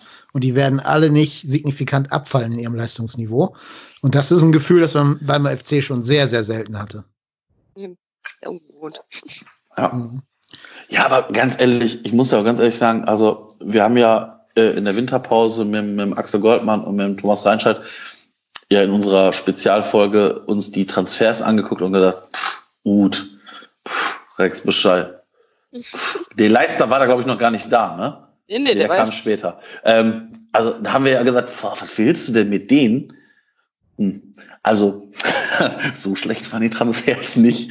Also muss man ganz ehrlich sagen, also Marc Uth ähm, habe ich auch persönlich, wusste ich auch nicht, welche Position der einnehmen soll. Wie der das aktuell spielt, das ist schon wirklich großes Kino. Das muss man ganz ehrlich sagen. Ja, wir haben auch noch gar nicht seinen Freistoß gewürdigt jetzt gegen Hertha. Ja. Das sollten wir ganz kurz tun. Ich weiß nicht, wie es euch ging. Da kannst du Sven ja gerne mal ein bisschen aus dem Stadion erzählen. Aber mein Eindruck war, bevor der geschossen hat, hast du einfach gesehen, der geht rein. Also schon vor dem Schuss. In seinen Augen einfach. Der war so fest davon ja, überzeugt, den jetzt zu machen. Ich habe da überhaupt nicht, ich habe einfach direkt schon gejubelt quasi. ich glaube, im Stadion war es eher dieses, halt dieses Gefühl, dass du das Gefühl hattest, Gefühl hattest, dass alles halt reingeht. Also, dass da alles funktioniert an dem Tag. So ja. gesehen, ja. Also, ja, wenn das klappte, dann so ein geiles Ding an dem Tag. Ja. Ich habe ja. hab ja fest damit gerechnet, dass keins schießt und seinen Hattrick macht. Ja, aber du hast schon gesehen, der, der äh, ah, ja. Gut hat gedacht, ich habe jetzt in jedem Spiel an einer, einem Tor mich beteiligt, hier noch nicht. Ich hole mir jetzt mein Tor. Du hast schon fast gesehen, wie er den quasi weggeschickt hat. Also jetzt nicht mit Gesten, aber so mit, mit seinen deutlichen Blicken. Ähm, ja, und insofern glaube ich, das war einfach der Wille und die Überzeugung, den reinzumachen. Ja. Hat er gut gemacht. Da gab es auch nicht viel zu halten. Der war, ja. der war schon, der war schon fein geschossen. ähm, ja. Das kann man schlechter machen, ja. Mhm. Genau. Aber ich finde sowieso, dass er auch andere Freistoßchancen hat. Das eine Ding, was der Skiri noch irgendwie daneben kriegt. Mhm. Ja. War, war, das war Anfang, äh, Ende der ersten Halbzeit aus ja, zwei genau, Metern genau. oder was, ne? Ganz am Ende war das, genau. Ja, ey. ja. Ja, ja, ja. Den, wie zum Geier. Da muss er nur einen Fuß reinhalten, dann plumpst er über die Linie, ja. aber ja, genau. hat es irgendwie geschafft, den drüber zu hauen. Ja, mhm. zum Glück müssen wir nicht mehr über diese Chance reden, weil das Spiel ja trotzdem verdient 5-0 gewonnen wurde. Ähm, in anderen Spielen, ne, wenn das Spiel dann nochmal kippt, da stand es ja 2-0, glaube ich. Wenn mhm. das Spiel dann nochmal kippt, dann müssen wir natürlich über diese vergebene Chance reden. Nee, 3-0 stand da, oder? Nee, nee, das schon 3-0? Ja, ja, das war ja, 3 ja. Also irgendwo zumindest Ende der ersten Halbzeit auf jeden Fall. Ja, ich, okay. ich meine auch, das war irgendwie in der Nachspielzeit der ersten Halbzeit, irgendwie kurz vorm mhm, Halbzeit. Auf jeden Fall nach, nach der Verletzungspause. Ja, ja, ja, genau. Ja. Okay. Ähm, ja, wie gesagt, zum Glück müssen wir da gar nicht groß uns mit dieser äh, Szene grämen, weil sie zum Glück in der großen Relevanz der Dinge nicht die ganz große Rolle spielt. Ja, auf Schalke haben wir jetzt ja schon auch vorausgeblickt, indirekt zumindest. Mhm. Habt ihr Tipps für dieses Spiel? oh je. Bin nicht gut im Tippen. Boah. Uh, ich sag mal, vorsichtiges 2-1 für uns. Mm, ja, ich würde auch 2-1 oder 1-0 sagen. Also knapp, sehr knapp auf jeden Fall. Das wird nicht so ein Ding wie am Wochenende. Nee, jetzt glaube ich noch nicht. Ich werde jetzt mal arrogant und sag mal 4-0 für uns. ja. Ich Nein, also ich, ich tippe ich tipp 2-1 für Köln und äh, 89. Minute Marco Höger Einwechslung. und dann nach einer Ecke steht Marco Höger am langen Pfosten und murmelt das Ding mit dem Knie rein. Na, ich sage, wir sind gerade so dermaßen im Flow und Schalke in so einem Anti-Flow. Wir bimsen die weg. Darauf gebe ich dem Bier aus. Ich bin im März in Hamburg. ja, gerne, gerne. Komm, komm in die Otze. Wir sind sehr willkommen. Gegen, gegen Düsseldorf bin ich da. Ja, cool. Sehr Halten wir mal fest. Ah, das besprechen wir aber gleich nochmal off-air. Ähm, genau. Äh, was wollte ich sagen? Das hast du mir ins Konzept gebracht. ähm, nein, ich glaube, also das, allein weil ich es jetzt gesagt habe, wird Schalke das Ding 3-0 gewinnen. Das ist ja, wahrscheinlich, wahrscheinlich. Das ist mir vollkommen bewusst, aber ähm, ich will einfach mal dieses Gefühl genießen als FC-Fan um mit dem Podcast hier einmal so richtig cocky sagen zu können, wir gewinnen mal ein Spiel gegen eine tabellarisch gute Mannschaft. 3-0, 4-0, irgendwie sowas. Und das nicht einfach nur erfinden müssen, sondern tatsächlich zumindest so, so eine halb faktenbasierte Herangehensweise daran haben zu können. Ja, auf Europa sind es ja auch nur noch zehn Punkte und ein Ruhe, Spiel weniger. Ruhe auf den billigen Plätzen will ich nicht hören, dieses Wort hier. Das ist verboten im Podcast. Nein, also das ist, das ist jetzt natürlich nicht ernsthaft, ernst gemeint von mir, aber ähm, das ist, das darf man wirklich nicht erzählen. Ne? Also ich meine. Das nehmen wir alle für voll, die den FC nicht kennen. Das finde ich mir total schrecklich, wenn das aus Ja, na, ja. Doch wieder alle, boah, Leute, sagen nicht, ey, das ist ein Witz. Kommt ja. mal rund. Ja, also wie gesagt, ich, äh, ich weiß ja auch, äh, wie gesagt, wenn wir in fünf Spielen äh, drauf gucken, dann könnte es auch sein, dass wir am Ende 26 Punkte haben und alle anderen ein bisschen mehr. Ähm, deshalb ähm, könnte es sein, dass wir dann wieder unten mit drin sind. Also Richtig. ja, ich bin, wie gesagt, einz äh, wie gesagt, ehrlicherweise, Bremen und Paderborn halte ich aktuell für zu schwach. Die, die spielen ja wirklich, gerade die Bremer, die spielen einen Antifußball. Paderborn macht einfach keine Punkte mehr. Aber Düsseldorf ist so das Team, wo ich denke, so aktuell, puh, hoffentlich kommen die jetzt unter Röster, unter dem neuen Trainer nicht doch wieder ein bisschen Oberwasser. Ähm, weil, wie gesagt, mit dem haben sie jetzt, glaube ich, irgendwie zweimal unentschieden gespielt, einmal gewonnen. Das, äh, nicht, dass die jetzt an das Punkten auf einmal wieder anfangen. Wobei Mainz ja auch unten drin steht, Hertha. Ich, ich glaube, Mainz. Augsburg. Ja. Die spielen auch gegeneinander, ne? Mainz gegen Düsseldorf am 8.3., also in zwei Spieltagen. Ja, ja klar, die, die, spielen jetzt alle noch gegeneinander, aber trotzdem, also ne, du, weißt, du, du weißt doch ganz, also dafür kennen wir doch alle diesen, diesen ersten FC Köln zu gut, dass du jetzt denkst, oh cool, ey, wir haben so eine solide Ausgangslage und wir schaffen das wieder, uns gegenseitig irgendwie in die Tasche zu lügen und am Ende stehst du da wieder und bist nachher 16. und ärgerst dich schwarz, dass du irgendwelche Gurkenspiele gegen Paderborn, Mainz mhm. oder Düsseldorf verloren hast. Ich meine, wenn ich, ich muss mir doch nur diese Spiele in der Hinrunde angucken. Das war bis auf das Paderborn-Spiel, war das Grütze. Wir haben uns von Mainz wegfielen lassen und dann lässt du dich von Düsseldorf in so einem so Spiel ohne Emotionen da auch wegnageln. Und, oh, weiß ich nicht. Also, puh, ich ja. bin gespannt. Ich mein, Fortuna muss noch ähm, zu Hause gegen Dortmund, in Bayern und in Leipzig ran. Das haben wir ja schon zu zwei Dritteln hinter uns. Das ist vielleicht ja, ein großer okay. Faustbrand. Äh, gegen Hoffenheim auch noch. Also, und wir spielen ja auch noch gegen die. Das heißt, wir haben noch viel in der eigenen Hand. Aber die haben auch noch alle, alle diese äh, Kellerkinder. Ne? Also Düsseldorf mhm. hat noch Mainz, Paderborn, ähm, uns, wie gesagt, Augsburg und Union. Mhm. Das heißt, die können, die haben wirklich noch alles in der eigenen Hand. Und wenn die die Spieler halbwegs gut hinkriegen und gegen die drei, vier großen Mannschaften sich da ungeschadet schlagen, haben die noch alle Chancen der Welt. Wobei ich die Mainzer sogar eher in der Verlosung sehe als Düsseldorf, ehrlich gesagt. Auch weil ich nach wie vor nicht so ganz weiß, was Bayer Lotzer mit diesem Team erreichen möchte, was für ein Fußball der spielen möchte. Also es klappt ja mal total perfekt, dieses Kontergedöns, was er davor hat mit mhm. denen, und mal halt überhaupt nicht. Ähm, ja, deswegen keine Ahnung, ob Mainz nicht vielleicht sogar der größere Contestat ist für die Abstiegsplätze als Düsseldorf. Ja, das stimmt. Ja, es kann natürlich sein. Also, wie gesagt, ich würde mir wünschen, dass wir von den nächsten fünf Spielen mindestens drei gewinnen oder zumindest nicht groß verlieren. Und dann, dann kann, musst du die, musst du gesagt, ich glaube einfach, dass du am 27. Spieltag auf die Tabelle gucken kannst und dann kriegst du halt ein ungefähres Bild, wie viele Punkte du noch holen musst. Weil auch dann spielst du ja noch gegen Augsburg, noch gegen Union, noch gegen Bremen, noch gegen Frankfurt. Da kannst du überall Punkte holen. Du kannst auch gegen Leverkusen und Hoffenheim mhm. Punkte holen. Ja, ja. Oder auch gegen Leipzig. Ich meine, das ist ja jetzt nicht so, dass du gegen die chancenlos bist. Aber ich glaube, diese, diese Spiele Paderborn, Mainz, Düsseldorf, die können halt jetzt so das, das Zünglein an der Waage sein für unsere Saison. Mhm. Ja, Mainz gegen Werder Bremen am vorletzten Spieltag könnte tatsächlich so ein, so ein Abstiegsendspiel werden wenn die Bremer bis dahin nicht schon völlig sang- und klanglos weg vom Fenster sind. Mhm. Ähm, habt ihr gesehen, wer in Bremen auf der Doppel 6 gespielt hat? Ja, äh, Bittenkurt. Ja, Leo Bittenkurt. Also, ja. ich weiß nicht, was sich manche Trainer so denken oder ob die Personalnot da so schlimm ist bei denen. Aber wäre jetzt nicht meine erste Wahl gewesen. Ich glaube, das ist halt bei Bremen, das ist halt, also ich ganz ehrlich, die Bremer, das erinnert mich so an, an uns vor zwei Jahren dieses, also die wurden ja von allen vor dieser Saison so unheimlich gehypt, so, ah, oh, das ist, das, die könnten, wenn die ganz viel Glück haben, europäisch spielen. Und da denkst du dir, wenn du das dir jetzt anguckst, denkst du, ach ja, genau, aha, mhm, interessant. Ähm, da läuft ja gar nichts zusammen. Dann haben die natürlich auch ein unglaubliches Verletzungspech. Und ja, ich weiß auch nicht, ob der Trainer, ob Kofeld da so dieser Wundertrainer ist, den sie alle vor zwei Jahren irgendwie oder vor eineinhalb Jahren irgendwie als Trainer des Jahres gekürt haben, ob der wirklich so dieser Wundertrainer ist. Ja. Sind wir mal gespannt. Ähm, also Bremen wird kämpfen müssen. Vor allen Dingen, was mich auch an uns erinnert in der Abstiegssaison, dass die auch nach jeder Ecke oder nach jeder zweiten Ecke immer ein ja. Gegentor kriegen. Das konnten wir ja, auch stimmt. super gut in der Saison. Und die schaffen es ja auch nicht, da irgendwie ein Gegenmittel gegen zu finden.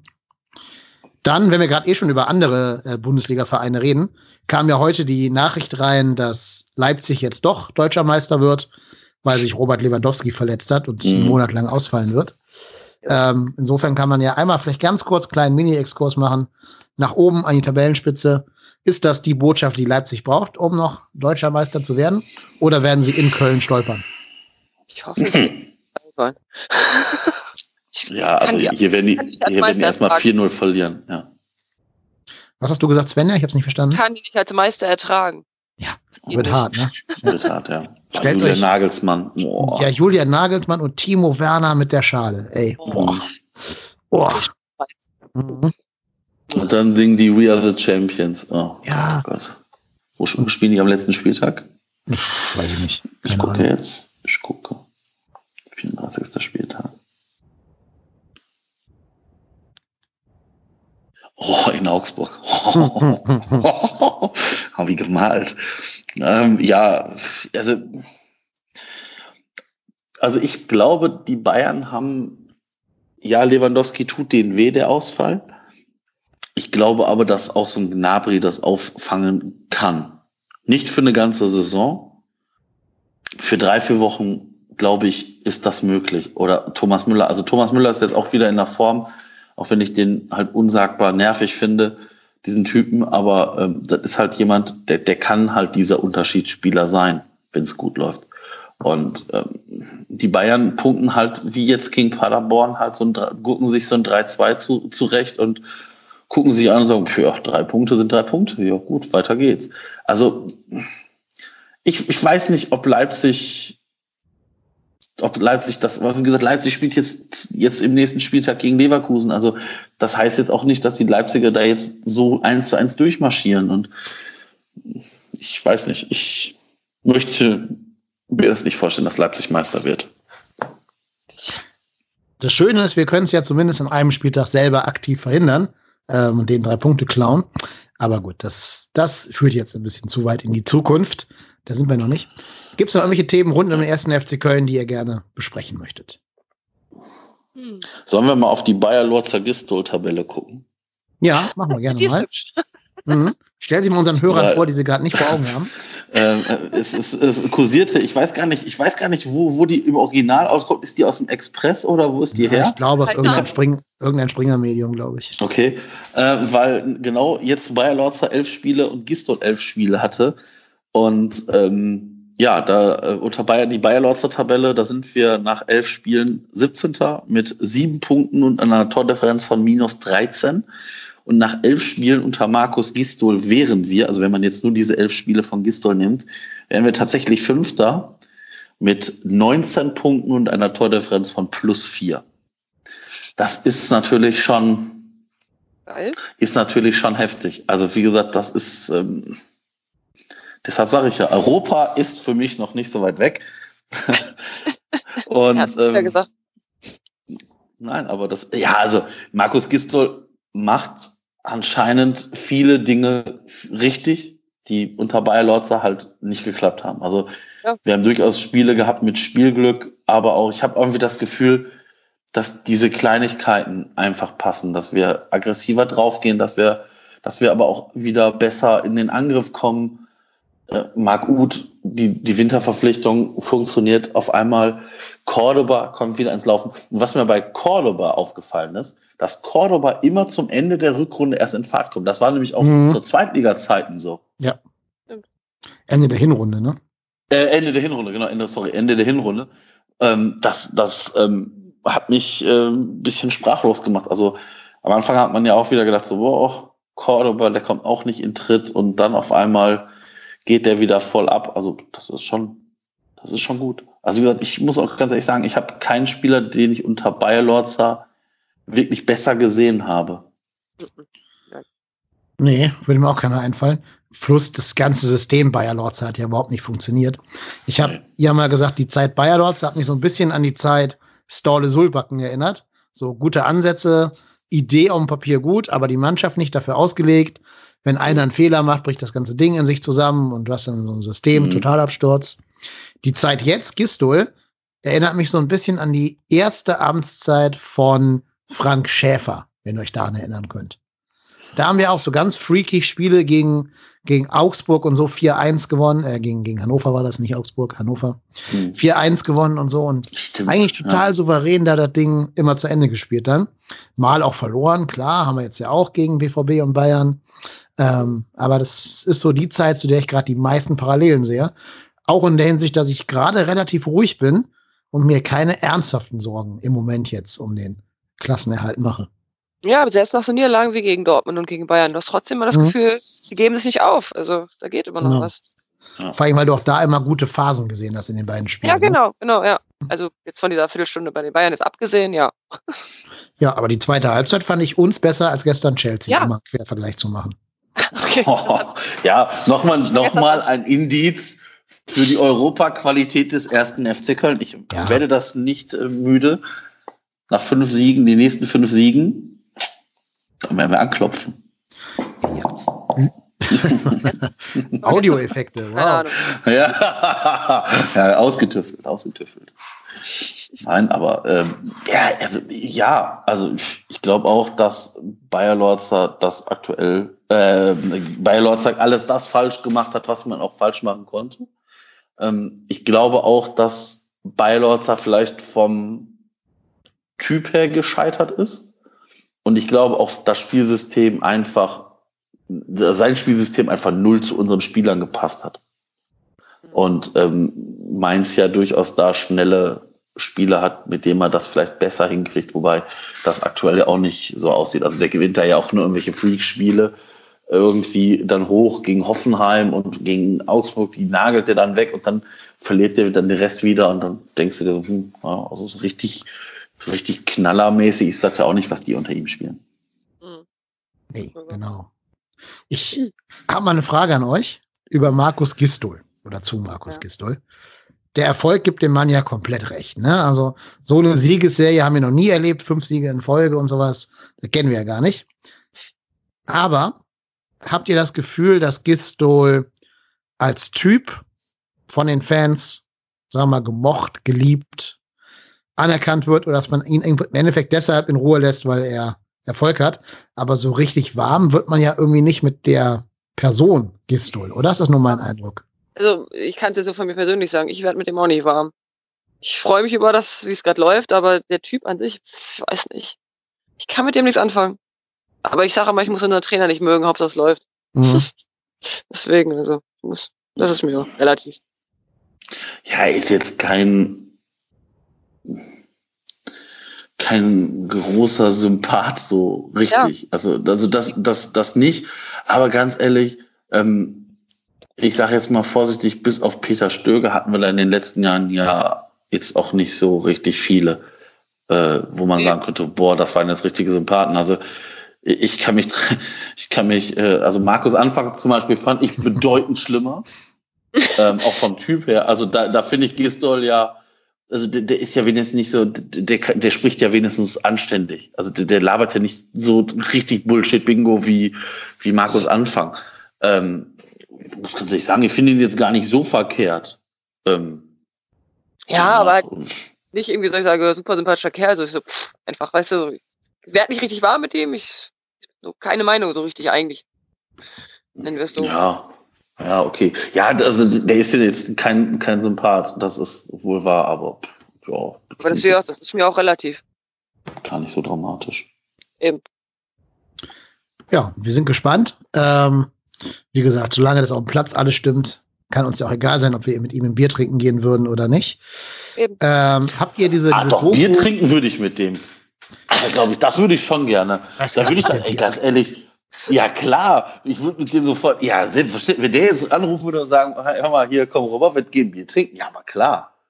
Aber dann wenn würde ich mich doch mit dem an einen Tisch ja, setzen, würde mit dem ein bisschen ja, irgendwas fragen. Aber wenn zeitgleich Peter Stöger anruft, würden wir doch alle mit Peter Stöger Bier trinken gehen, oder? Das ist richtig. Aber ich glaube, aber auch das ist halt einfach, weil Peter Stöger von Anfang an Erfolg bei uns hatte. Also ich kann mich an keine, keine, keine, keine dramatische Phase unter Peter Stöger erinnern. Peter Stöger hat sich immer dann, und also nicht nur Peter Stöger, sondern auch das ganze Team hat immer dann auch noch mitgezogen, wenn es so hakelig wurde. Ich kann mich daran erinnern, im ersten Erstligajahr, äh, als wir dieses komische Spiel da in Mainz hatten, was wir irgendwie, weiß ich nicht, 3-1 oder 3-2 oder so am Ende noch gewinnen da wo es vor dem Spieltag ein bisschen eng wurde, oh, jetzt könnten wir vielleicht wieder unten reinrutschen und dann gewinnst ja, du das Spiel und bist wieder weg. Mhm. Ja, oder ja, genau, ja, richtig. und, und also ich finde, ja, Stöger hatte natürlich so eine freundliche, nette Art, aber ja, ja, aber ich, wie gesagt, so, so dramatisch finde ich, finde ich Gistol jetzt nicht. Nö. Stöger hat halt ein bisschen mehr Ironie und Humor als ja. äh, Gistol, ne? so. Auch Selbstironie. Das geht Ja, das mag ich halt gerne. Also, ja. Genau. Das ist zum Beispiel das, was Bayer Lords halt überhaupt nicht hatte, so eine Form von Selbstironie. Der hat sich selber so ernst genommen, der Typ. Ja. Ähm, und war dann immer auch so ein bisschen von oben herab, auch so, wie er mit den, über die Spieler geredet hat, nach dem äh, Pokal aus und so. Also da ist, glaube ich, Gisto schon eher auf Augenhöhe mit den Spielern. Mhm. Das finde ich schon. Ähm, aber ist jetzt trotzdem keiner, mit dem ich irgendwie weiß ich nicht, in meinem Privatleben viel Kontakt hätte, wenn er nicht Trainer meines Vereins wäre wahrscheinlich. Aber ähm, habt ihr diese Doku gesehen, hier 24-7, die neue Folge? Ich habe noch ehrlich gesagt noch gar keine Folge gesehen. Ich, also ist ja, ist ja eine reine Propagandageschichte, ist mir ja vollkommen bewusst. Ich mhm. gucke sie trotzdem, weil ich hoffe, da irgendwelche, keine Ahnung, Dinge zu sehen, die, die mir irgendwie was weiterbringen. Ja, vor habe ich es auch noch, aber ich habe es noch nicht getan.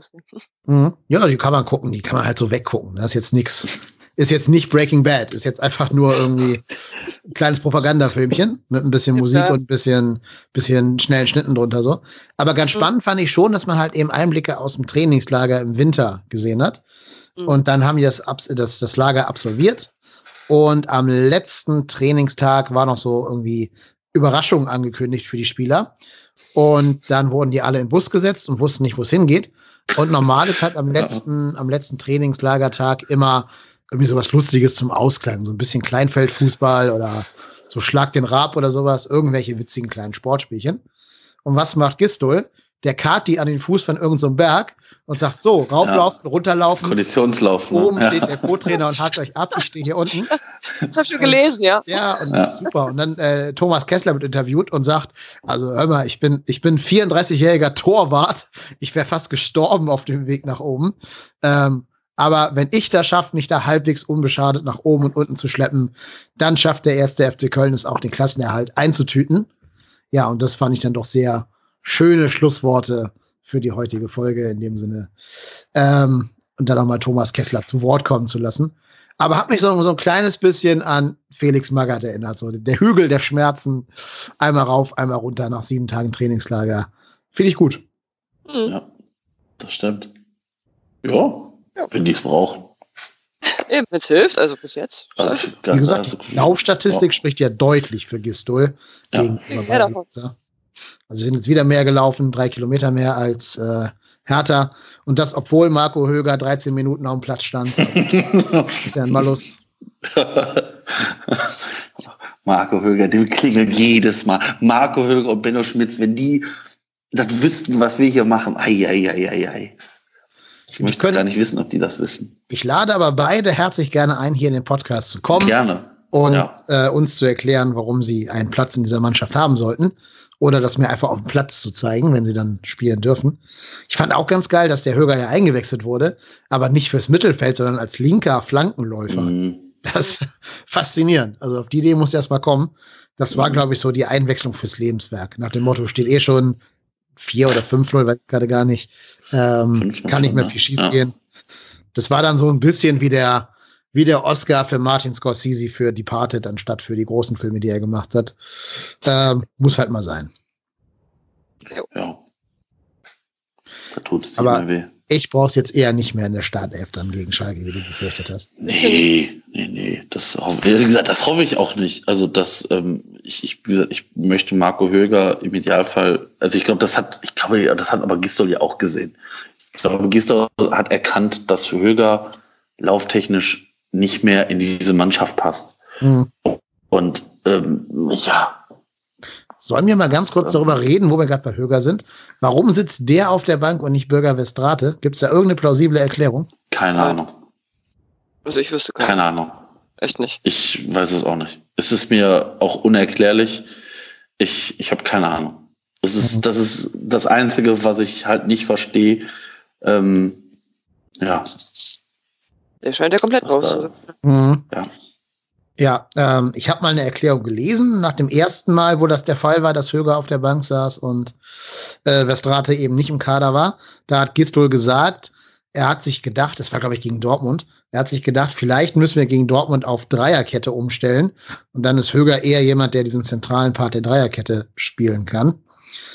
Aber naja, erstens weiß ich nicht, ob das wirklich das Argument ist, weil ob Gisto in seinem Leben überhaupt schon mal auf Dreierkette umgestellt hat, weiß ich nicht. Keine Ahnung, glaube ich aber eher nicht. Bei uns jedenfalls noch nie. Und hm. zweitens hast du ja mit Mire den idealen Mittelspieler für eine Dreierkette. Da brauchst du nicht mit. Marco Höger anfangen zu operieren. Ähm, also wenn es wirklich nur um die, um die taktische Flexibilität ginge, dann ist jetzt Höger für mich nicht der erste Kandidat, der mir in Sachen Flexibilität einfällt. Da vielleicht schon eher ähm, Westrate nicht komplett abschreiben lassen aber das ist ja was, was, was ähm, Gistol sowieso tut. Ne? Wenn ein Spieler einmal bei ihm durchs Raster durchgefallen ist, ist er auch komplett raus. Also Schindler saß jetzt nur wegen der ganzen Verletzten auf der Bank, aber der war ja vorher auch vollkommen weg vom Fenster. Louis Schaub weg vom Verein sogar. Ähm, gibt schon ein paar andere, die man nennen kann. Thielmann kriegt auch keine Minuten mehr, nachdem er so lange gespielt hat und ja gar nicht schlecht gespielt hat. Wird auch nicht mehr eingewechselt beim Stand von 4-0, 5-0 oder so. Ähm, ja, das sind so die Sachen, die, die nimmt jetzt jeder hin, weil jetzt gerade der Erfolg da ist.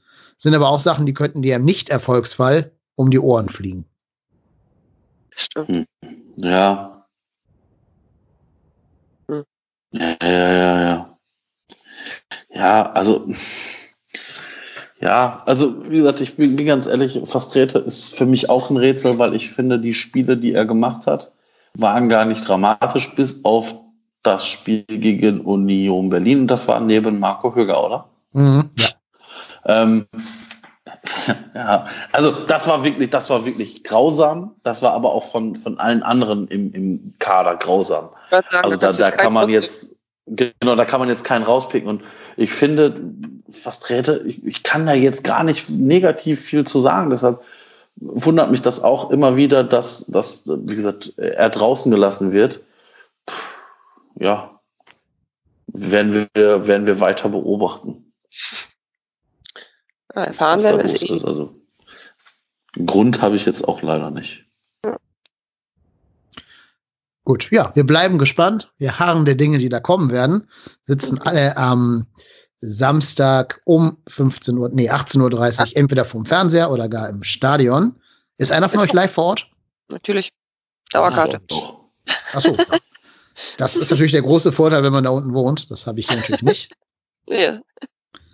Das ist ja auch der einzige Grund, warum ich für den Aufstieg des HSV hoffe, um wieder zumindest ein Spiel live ohne großen Aufwand sehen zu können. Mhm. Aber sieht ja gerade ein bisschen knapp aus da unten in der zweiten Liga. Naja, gut. Äh, Svenja, war das dein Podcast-Debüt heute in, in irgendeinem Podcast? Ja. Super. Finde ich, hast du sehr gut gemacht. Vielen Dank, Ja, dass du dir Zeit genommen hast für uns. danke, danke. Sag doch mal den Hörern, wo sie dich auf Twitter äh, verfolgen können, wenn sie dir da folgen möchten. Also das ist unter Sportnerd83 ist mein Twitter-Handle, wie es das schon nennt. ne? Rennt bitte alle hin und folgt ihr, wenn ihr es noch nicht schon längst tut. Viel Content zum FC und zu den Haien ist ja auch öfter mal zugegen. Mhm. Genau. Und natürlich eine sehr sympathische Art zu tweeten, in der ansonsten ja immer sehr, wie soll ich das sagen, sehr negativen Twitter-Bubble braucht man auch ein paar Leute, die nicht diese negative Aura um sich haben. Also insofern, ich folge dir gerne und fordere alle Hörer und Hörerinnen auf, das genauso zu tun. Ja, nochmal vielen lieben Dank, dass du da warst. Super. Gerne, gerne. Ich danke auch dir, Marco, wie immer, unserem Co-Host. Ja, nach so Spielen weiß er ja, äh, macht es mir äh, am wenigsten aus, äh, mir die Zeit zu nehmen. Also im Moment macht es ja wirklich sehr, sehr viel Spaß, über den FC zu sprechen. Das stimmt. Ja. Genau. Und ab jetzt das böse Wort mit E auf der Blacklist und pro Nennung Nein, nein, nein. Das jedem Hörer einen Schnaps ausgeben oder eine kleine Eis mit Schirmchen. Ja, okay. Machen wir.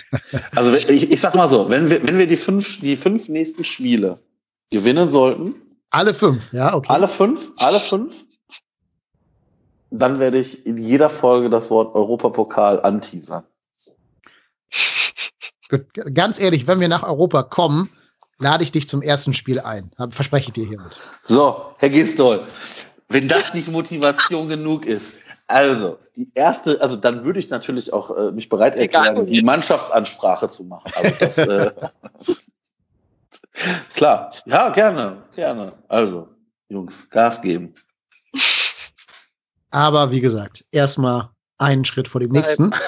Genau. Denn nicht vergessen, wir sind immer noch der erste FC Köln und wenn irgendein Verein es schafft, aus einer sehr, sehr großen Fallhöhe nochmal richtig tief zu fallen, dann unser Verein. Deswegen heißt dieser Podcast hier ja auch nicht deswegen hier, sondern trotzdem hier. Und du bist der Ruhrpott Tennis und ich bin Kai Lennep und wir sind genau das trotzdem hier.